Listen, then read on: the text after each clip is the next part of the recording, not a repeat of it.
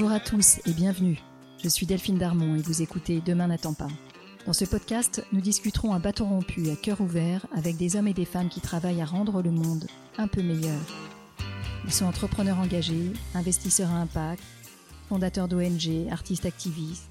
Ils repensent les industries traditionnelles comme la mode ou l'agroalimentaire. Ils agissent dans les domaines de la santé, de l'éducation ou de l'environnement. Ensemble, nous échangerons sur leur parcours, les raisons de leur engagement et sur leurs projets. Mon rêve, c'est que ces histoires nous inspirent et nous servent à trouver notre propre chemin pour passer à l'action. Je vous souhaite une très bonne écoute.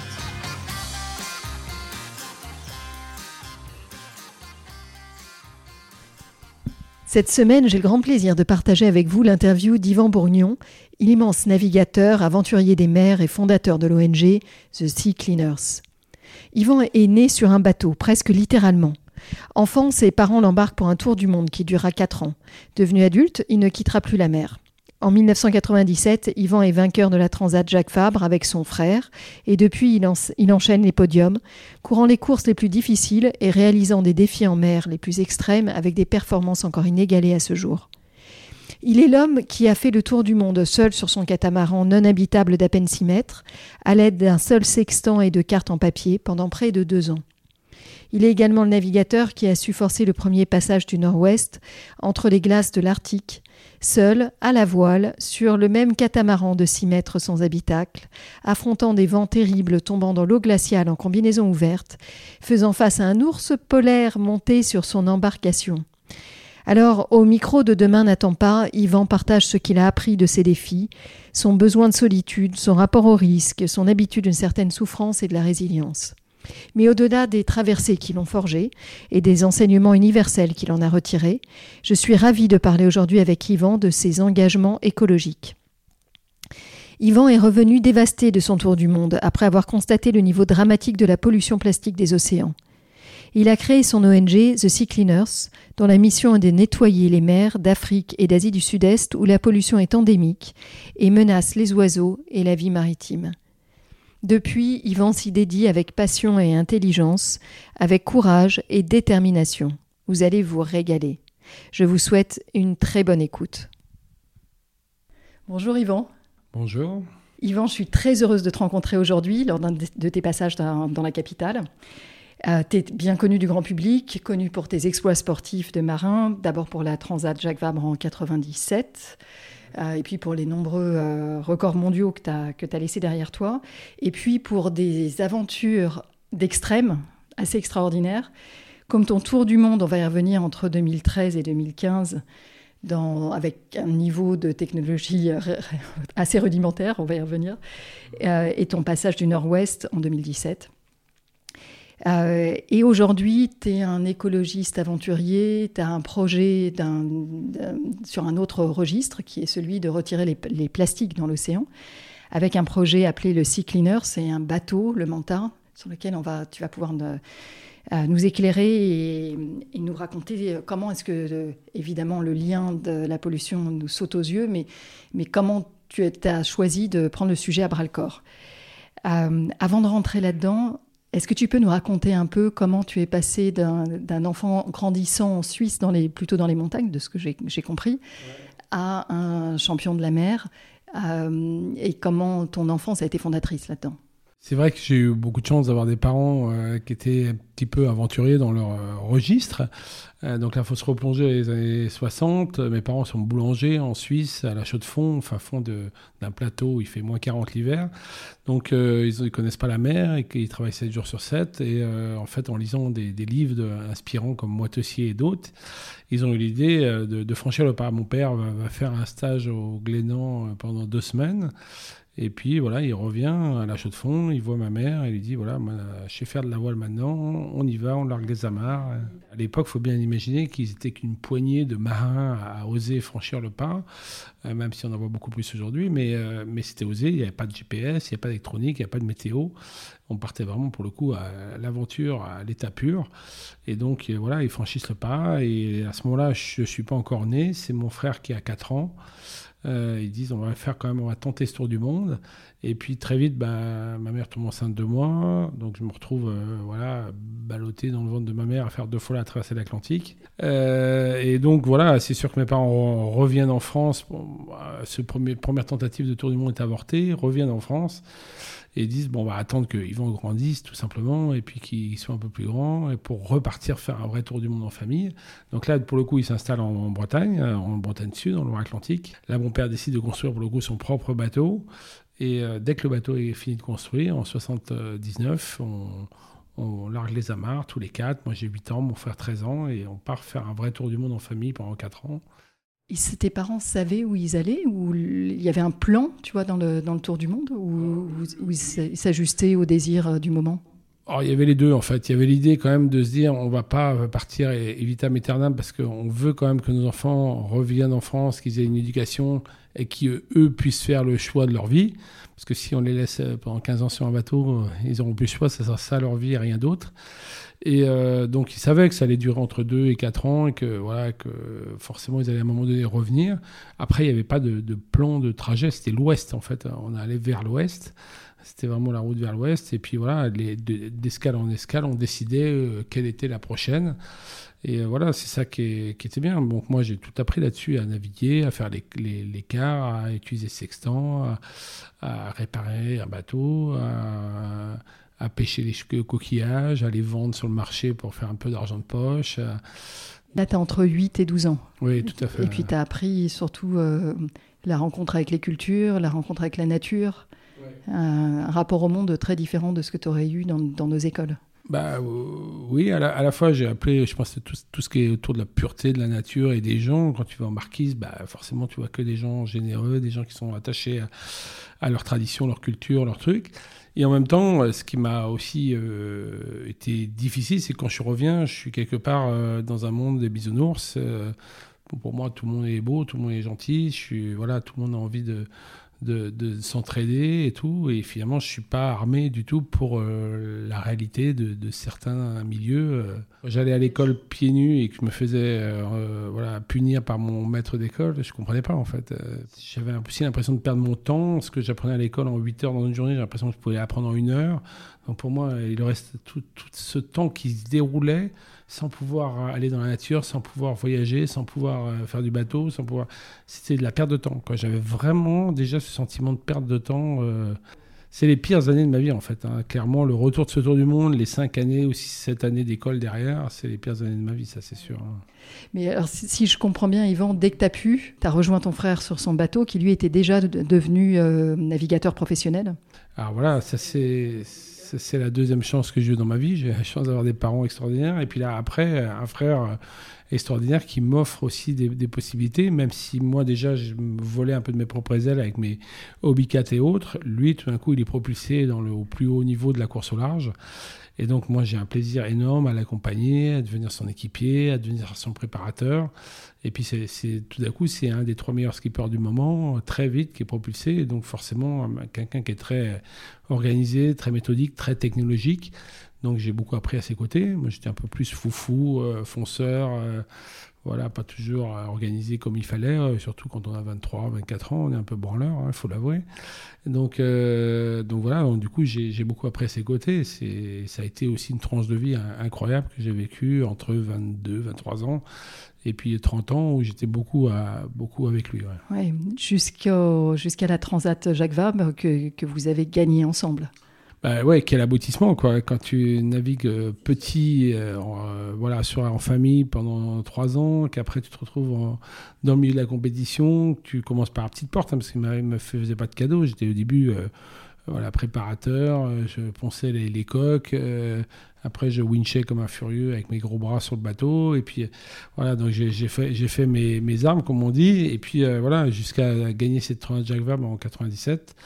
Et là, bah, forcément, une course en double, une traversée atlantique. Euh, ouais, non, c'était une belle, euh, belle victoire, une victoire facile, une victoire euh, où tu arrives au soleil en Colombie. Et en même temps, quand on lit tes exploits sportifs, on comprend que tu as eu des moments extraordinaires et tu as eu des moments extrêmement durs. Et je pense à, je crois que c'était la route du, la route du Rhum où tu t'es renversé, tu as attendu pendant cinq jours des secours, il n'y avait plus à boire, plus à manger. Enfin, quand j'ai lu la description, j'étais en souffrance pour toi. Euh, comment, comment on peut garder l'envie derrière de remonter sur un bateau et, tu vois, cette, cette niaque de la compétition euh, quand on affronte aussi cette réalité de la mer? Je crois que là, pour le coup, c'est un point commun qu'on a un peu avec tous les marins, parce que quand on s'engage sur ces aventures, on vit tous à un moment donné un moment, des moments difficiles. On a tous chaviré, dématé, euh, on a tous vécu un, truc. Si, de toute façon, si tu n'es pas armé pour, euh, pour ça, euh, très vite, il t'arrive à, quelque chose qui fait que ça s'arrête. Alors, il y en a, hein, il y en a qui ont du mal à le vivre, mais on sait que c'est la fortune de mer, les tempêtes, ça fait partie de notre quotidien.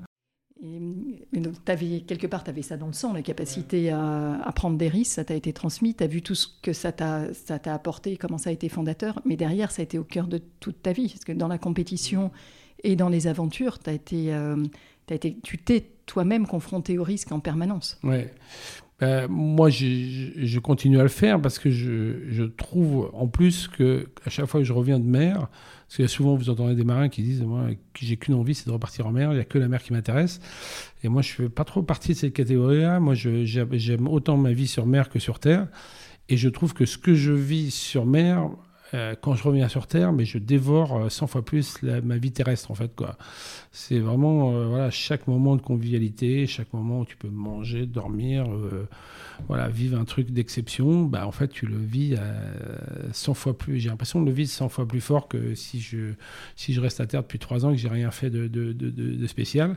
Donc j'adore, moi, ces moments de retour à Terre, effectivement. Et voilà, c'est pour ça que je, trouve qu'on devrait un peu se, mobiliser un peu plus, aller mais ça ne veut pas dire prendre des risques insensés. Moi, je prends des risques de, vie et de mort. Mais je pense qu'il suffirait juste d'aller euh, voilà, se retrouver seul, d'aller dans la forêt, d'aller. Dans... La solitude, je pense que c'est vraiment moteur. Moi, je me suis rendu compte, il y a des gens qui disent on va en Inde, euh, on va faire de la méditation et tout. Mais quand tu te retrouves seul, voilà, peu importe le lieu, alors tu peux pas être seul dans une ville, mais quand tu te retrouves seul pendant une, durée assez longue, tu arrives vraiment à explorer qui tu es, pourquoi tu es là, quels sont tes enjeux. Et voilà, et tu en tires vraiment la, quintessence. Moi, ce tour du monde que je fais en 2013-2015, bah, je vois bien, en fait, c'est la première fois de ma vie que je me retrouve vraiment seul longtemps en mer. J'ai vu que finalement, dans, comme tu dis, c'est 90-95% de beauté, et puis il y, a les, moments très difficiles, hein, que ce soit des tempêtes, des vents extrêmement durs des moments où euh, il y a aussi de la souffrance en mer, mais finalement le moment le plus dur, j'ai eu le sentiment, c'est le moment où, ton bateau a chaviré, enfin pas chaviré, a, fait naufrage. ton bateau s'est abîmé au large du Sri Lanka. Et euh, en, euh, regardant, en préparant cette émission, en regardant des images, en lisant, j'ai eu le sentiment que c'était presque une souffrance plus forte pour toi, ce bateau qui échoué, que, que tout ce que tu avais enduré physiquement. Ouais, bah oui, oui. En fait, il faut bien s'imaginer que, en fait, euh, c'est un des rares sports où tu te projettes parfois plusieurs années à l'avance. C'est-à-dire que là, c'est un rêve d'enfant, c'est une année de préparation, c'est un an de navigation que je venais déjà de réaliser. Donc, il faut imaginer qu'il y a tout ça derrière. Il y avait une réussite presque insolente jusque-là, euh, où j'enchaînais les escales et tout se passait bien. Et puis euh, voilà, euh, ce jour-là, bah, j'ai pas dormi depuis 4 jours. Euh, je suis dans un, état de fatigue extrême. Je, je, longe les côtes du Sri Lanka pour aller au port de Gaulle. Et, là, bah, je m'endors. Le pilote automatique qui marche très mal sur ce bateau déraille à ce moment-là. Et je me retrouve voilà, à m'échouer sur des cailloux avec un bateau qui se fracasse devant mes yeux. Donc c'est une douleur intense, parce que ce bateau, en fait, c'est moi qui dois en prendre soin, mais c'est lui aussi qui prend soin de moi depuis le début. quoi. Et donc euh, voilà, et à un moment donné, tu le vois se désintégrer devant tes yeux, comme ça, en pleine nuit, dans une souffrance extrême. Donc oui, je pense que forcément, bon, j'ai beaucoup plus souffert hein, personnellement avec le, départ de mon frère, le décès de mon frère, mais, mais, mais forcément là, euh, sur le plan de de l'accomplissement, c'était une déchirure totale. Et puis moi, j'avais une hernie discale. Euh, donc tout d'un coup, c'est le bonhomme qui, est plus, qui est plus capable, c'est le bateau qui se déchire. Là, tu dis, bah, la nature a décidé, j'ai fait 4 5 du parcours, c'est la fin, ça se termine. Et pour autant, ça ne sera pas la fin. Comment tu fais pour, pour vaincre le découragement à ce moment-là? Bah, En fait, là, je pense que c'est vraiment le seul moment du Tour du Monde où, en fait, euh, clairement, le, la, l'onde positive, la l'onde euh, voilà, de, de, de, de, ces ondes qui m'ont remis sur pied, elles sont venues de l'extérieur. Quoi autant à chaque fois j'étais moteur en allant voir les copains, en allant voir les marquisiens et tout ça pour, pour me remotiver et retrouver l'énergie. Autant là, c'est vraiment les autres qui ont insufflé cette énergie. Donc au début, les Sri Lankais, qui me disent, mais euh, même avec un peu leur innocence, disent, qu'ils disent on va reconstruire ton bateau, on va le réparer, on va t'aider à repartir. Euh, puis après, des amis en France qui ont monté une campagne de crowdfunding, qui ont trouvé des fonds. J'avais pas réalisé qu'il y avait autant de gens qui m'avaient suivi pendant tout ce tour du monde. Et donc, euh, voilà. Et donc, du coup, moi, je rentre. mes, mes, premiers médecins, ils me disent il faut opérer. Le deuxième, il faut opérer. Puis le troisième, il dit ah, bah, peut-être qu'on peut faire de la rééducation. Et puis voilà. Et puis, de fil en aiguille, je me fais prendre au jeu. Et en quelques mois, en fait, le le bateau se répare, euh, mon dos se répare, voilà, avec beaucoup de, rééducation. Et donc euh, voilà, comme quoi bah, il n'y avait rien qui pouvait arrêter ce tour du monde en fait. Quoi qu'il arrive, c'est le sentiment que j'ai eu en ce tour du monde, d'une espèce de réussite, que malgré les obstacles, il y avait toujours une solution pour réparer, pour repartir. c'est l'aventure de ta vie, ce tour du monde. C'est pas peut-être parce que le Grand Nord a été encore plus difficile, mais c'était le meilleur compromis en fait entre plaisir vraiment et, difficulté. vraiment aujourd'hui, euh, quand je ressors de cette aventure, bah, je me dis, ouais, en fait, j'ai vraiment obtenu et cherché ce que j'avais envie d'aller chercher. Quoi. je vais t'amener sur le Grand Nord, mais euh, il me semble qu'il y, a aussi un autre élément quelque part marquant dans cette aventure. C'est comme, comme on le disait tout à l'heure, tu es revenu pour la deuxième fois sur, euh, euh, à faire cette, chose, extraordinaire qui est un tour du monde, mais dans des conditions quand même différentes, parce que tu n'avais pas croisé un bout de plastique. En, tout cas, tu t'en souvenais pas 30 ans plus tôt avec tes parents.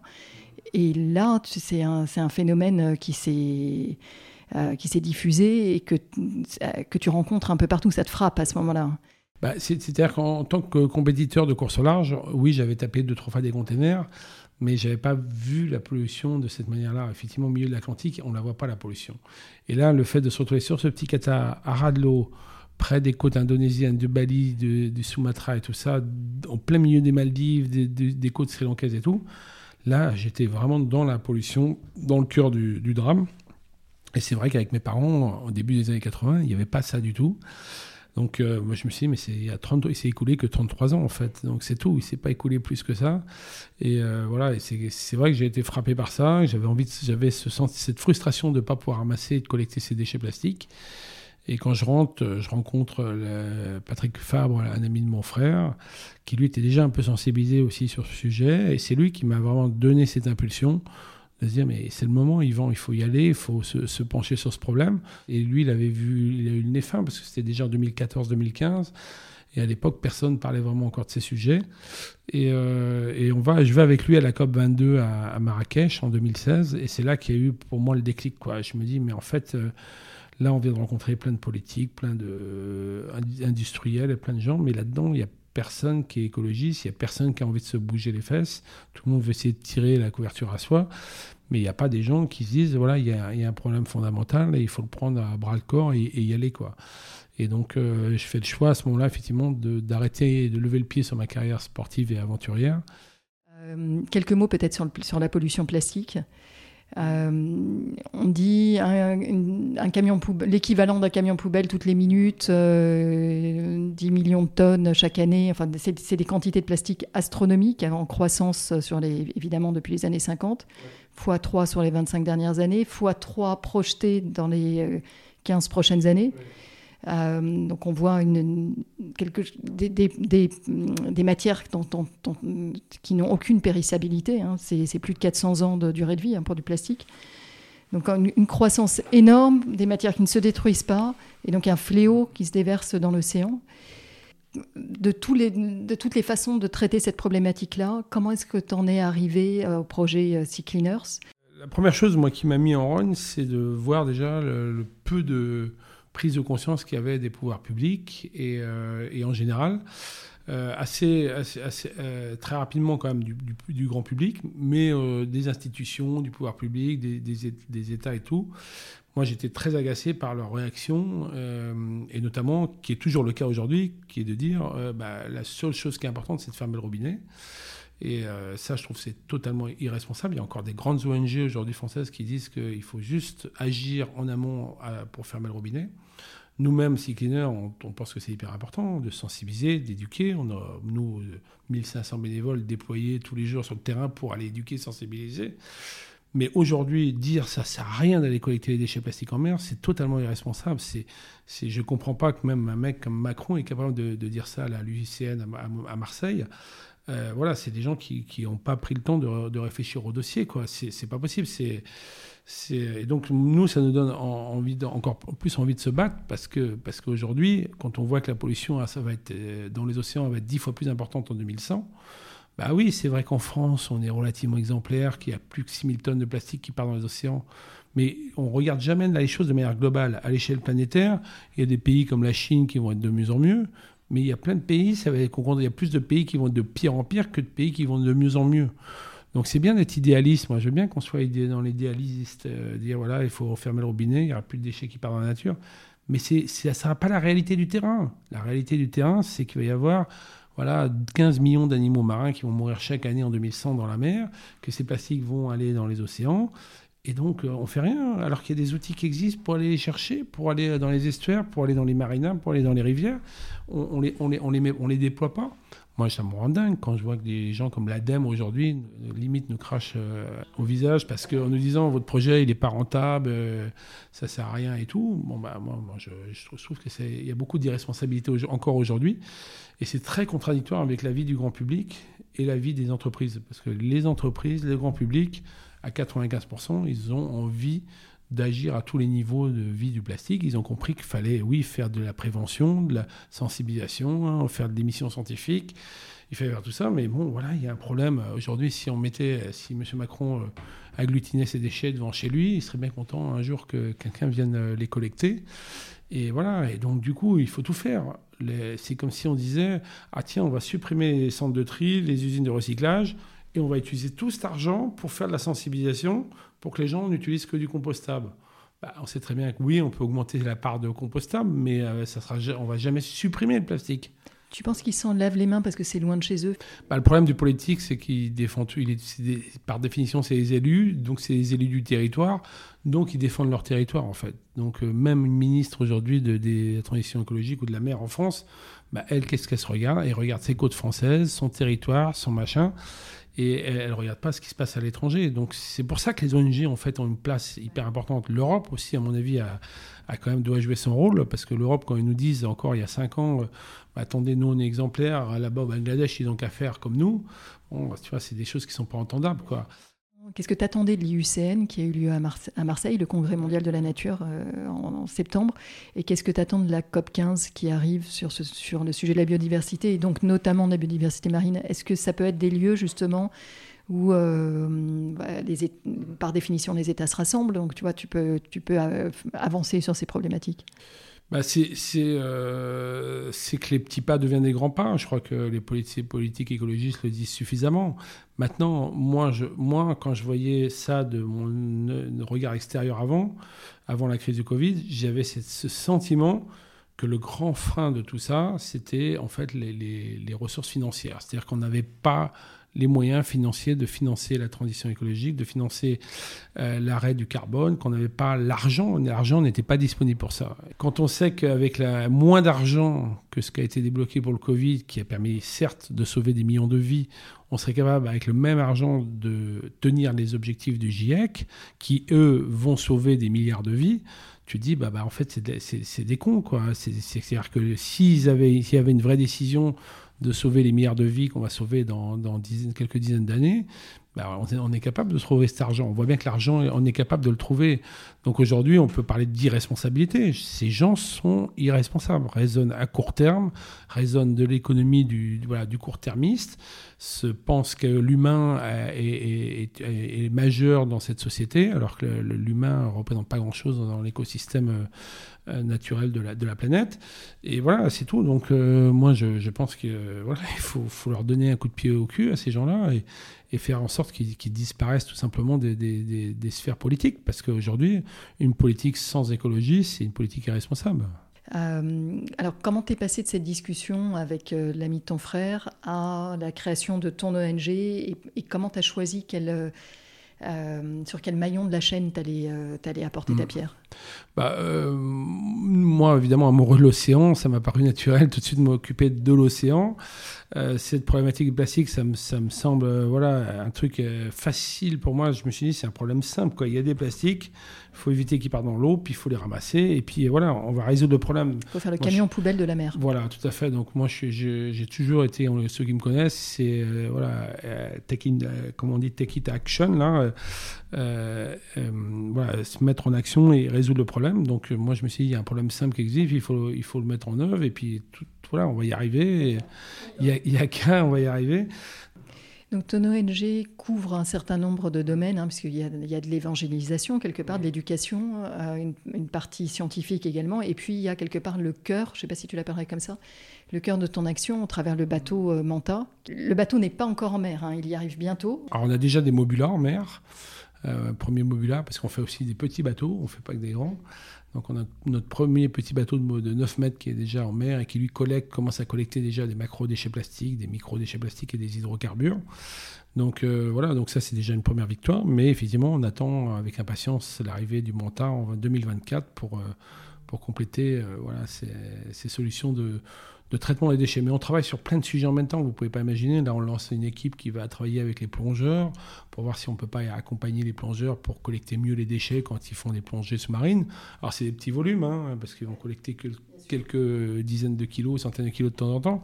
Mais voilà, on essaie vraiment d'agir à tous les niveaux euh, du, de la collecte du, du, plastique et de trouver des solutions technologiques qui n'existent pas encore pour être novateurs sur le sujet et pour les rendre accessibles, universels, en open source et voilà, parce que le but, c'est de mutualiser les coûts dans tout ça. La gestion du déchet plastique, de toute façon, on perd de l'argent. C'est le cas déjà sur Terre. Sur Terre, euh, je ne connais pas une, usine de recyclage de plastique qui, ne perd pas de l'argent ou qui n'est pas subventionnée.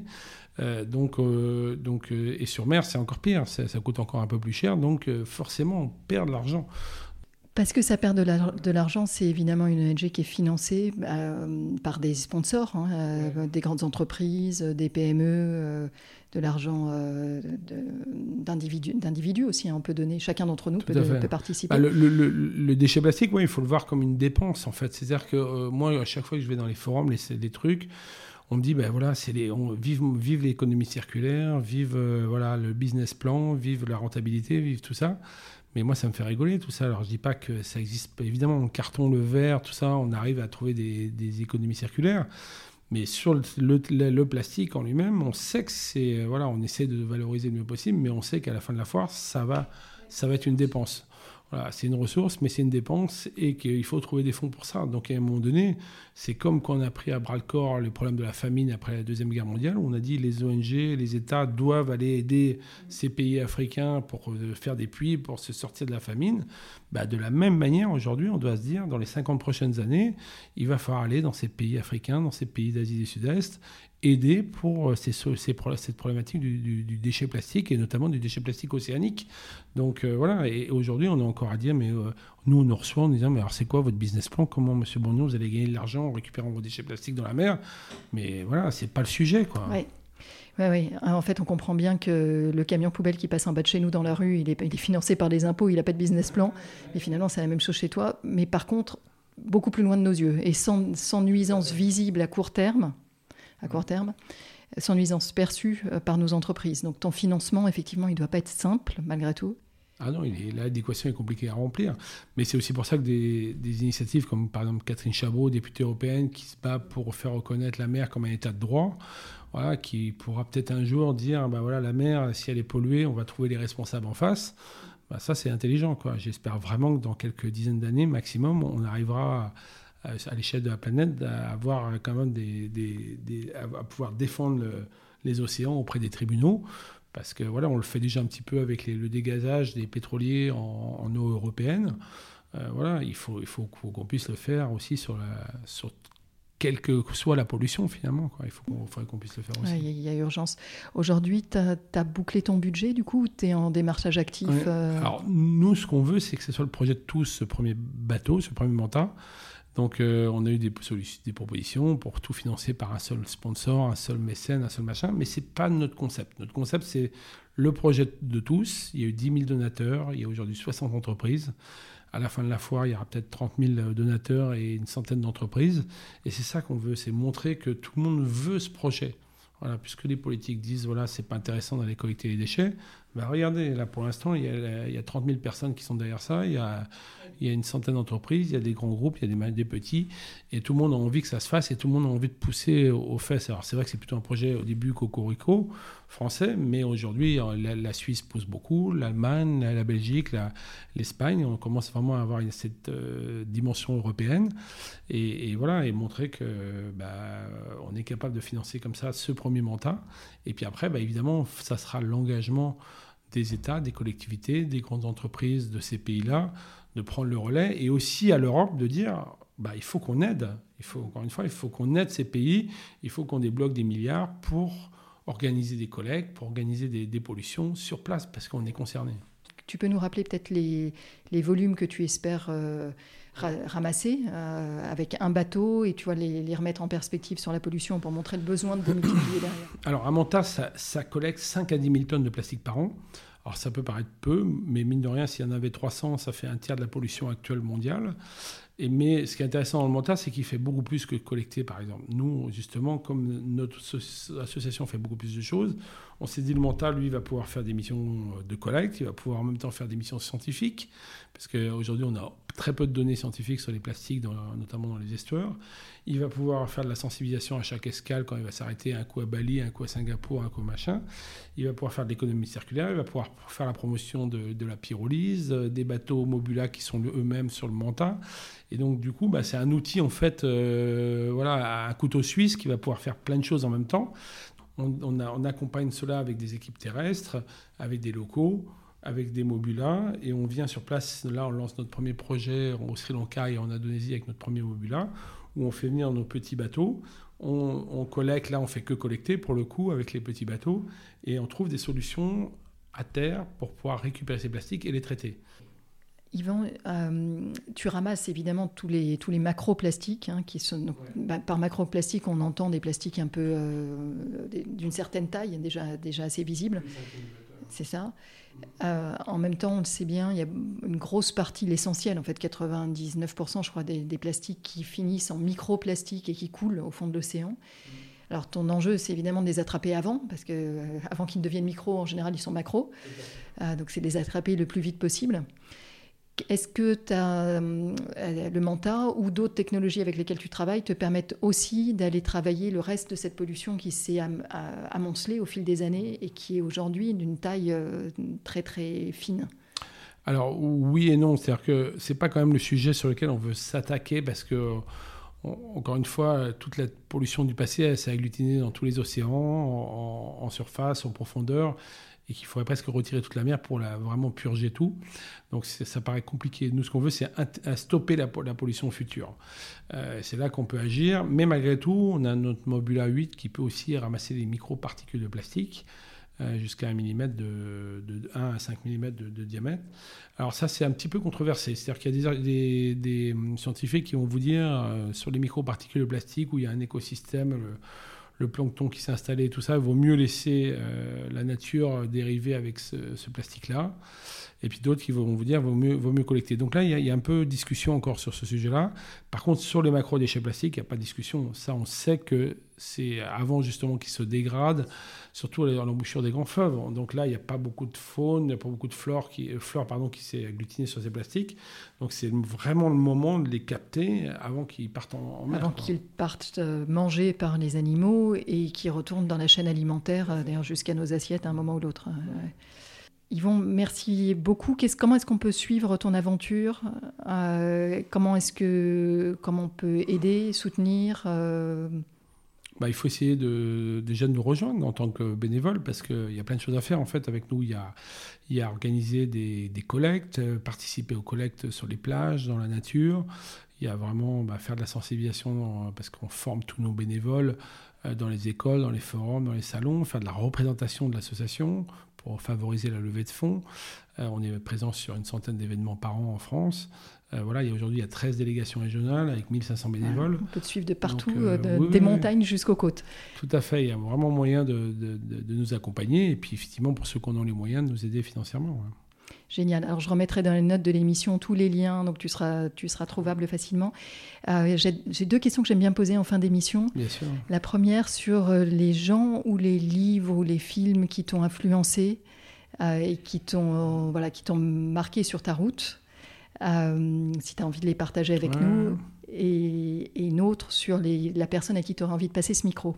Euh, bah oui, il y en a, il y en a plein. hein. Moi, j'ai été bien inspiré par les explorateurs, ça c'est sûr. hein. Euh, Vasco de Gama, tous ces grands explorateurs, c'est c'est une source pour moi infinie de- de- de- de- d'inspiration. Et puis après, bah, le combat des gens comme euh, Paul Watson, même s'il est un peu controversé, euh, voilà, moi j'aime bien. C'est Alors, Sea Shepherd. hein. Sea Shepherd, Ouais. voilà, c'est- j'aime bien parce que c'est des gars qui, qui mouillent leur chemise et qui, qui Sacrément. Et qui n'ont pas peur, euh, voilà, de, qui prennent des risques. Voilà, Mm. c'est ça encore Ah une oui. fois, qui prennent des risques importants pour la bonne cause et euh, voilà, accepter d'aller faire de la prison, euh, d'avoir des condamnations pour la bonne cause de notre planète, c'est quand même euh, couillu. Donc moi j'aime bien les gens qui mettent encore le- leur couille sur le bio comme ça pour, pour faire avancer les choses. Et puis voilà, puis après laisser le micro, bah faut laisser le micro aussi à à des gens, des gens qui viennent, des gens qui sont pas forcément, qui n'ont pas forcément une nom, qui n'ont pas forcément de notoriété, qui viennent de nos campagnes, de nos, de nos océans, de nos pêcheurs, de nos trucs, et qui ont des histoires incroyables à raconter, et qui sont les, ce sont eux les, les vrais porte-parole, et ce sont, ce sont avec eux qu'on peut changer tout ça, parce que surtout sur notre problématique du plastique, en fait, nous, euh, l'association, si on n'a pas, si on n'a pas la- la- l'adhésion totale des gens et si on n'a pas le, la transformation radicale des modes de consommation, on fait pas avancer les choses. Donc, on a besoin de tout le monde en fait pour faire euh, avancer notre combat, quoi. Merci Yvan, merci infiniment pour ce partage. À la fois, euh, enfin, tu nous as fait rêver avec tes aventures et puis on s'est engagé à tes côtés euh, sur, sur cette cause euh, qui, moi, me tient énormément à cœur euh, et, sur laquelle j'ai envie de rallier absolument tout le monde. Merci, merci à toi. Voilà, bah, merci à tous et puis euh, ça sera un grand plaisir d'échanger avec vous tous. Merci. Un grand merci de nous avoir écoutés jusqu'ici. J'espère que cet épisode vous a plu. N'hésitez pas à nous laisser vos commentaires ou suggestions d'invités sur Instagram. Enfin, si le podcast vous a plu, allez vous abonner et notez-le 5 étoiles, bien sûr, sur Apple Podcast. Vous pouvez même demander à vos amis, à vos enfants, à vos voisins, aux amis de vos amis, aux voisins de vos voisins, de mettre une note au podcast. C'est comme ça seulement que Demain n'attend pas gagnera de la visibilité et sera trouvable sur les plateformes. Alors je vous dis à très bientôt pour un nouvel épisode.